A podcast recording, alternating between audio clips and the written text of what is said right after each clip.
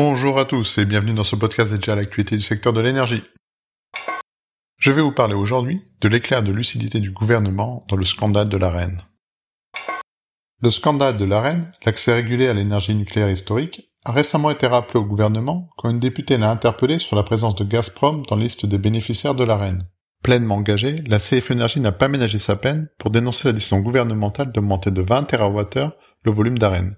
Un volume servi à des fournisseurs qui, faute d'avoir investi dans leur propre capacité de production, se comportent en passager clandestin du système électrique français. L'euro incompatibilité manifeste de cette mesure a été dénoncée par les syndicats au Conseil supérieur de l'énergie et devant le Conseil d'État.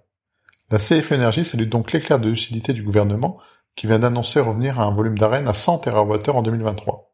La CF Énergie salue d'autant plus cette mesure de bon sens que le ministre de l'économie fait sien l'argument défendu par les syndicats et selon lequel le volume d'arène doit être réajusté à la réalité de la production électronucléaire.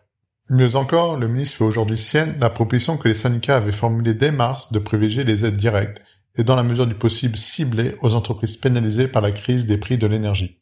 Puisque le bon sens et l'écoute semblent de retour, la CF Énergie demande au gouvernement de transformer l'essai en suivant la recommandation des parlementaires et des syndicats, à savoir d'augmenter le prix de l'arène à au moins 49,50€ du mégawattheure, afin d'assurer la couverture des coûts.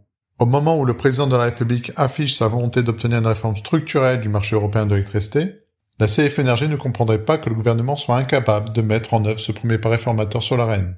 L'heure n'est plus à la défense d'une chimère idéologique, mais à assurer la sécurité et la compétitivité énergétique des Européens. Au moment où le choc des prix de l'énergie pourrait constituer un coup de grâce pour l'industrie européenne, faire l'autruche n'est plus une option pour la Commission. C'est terminé pour aujourd'hui. À très bientôt.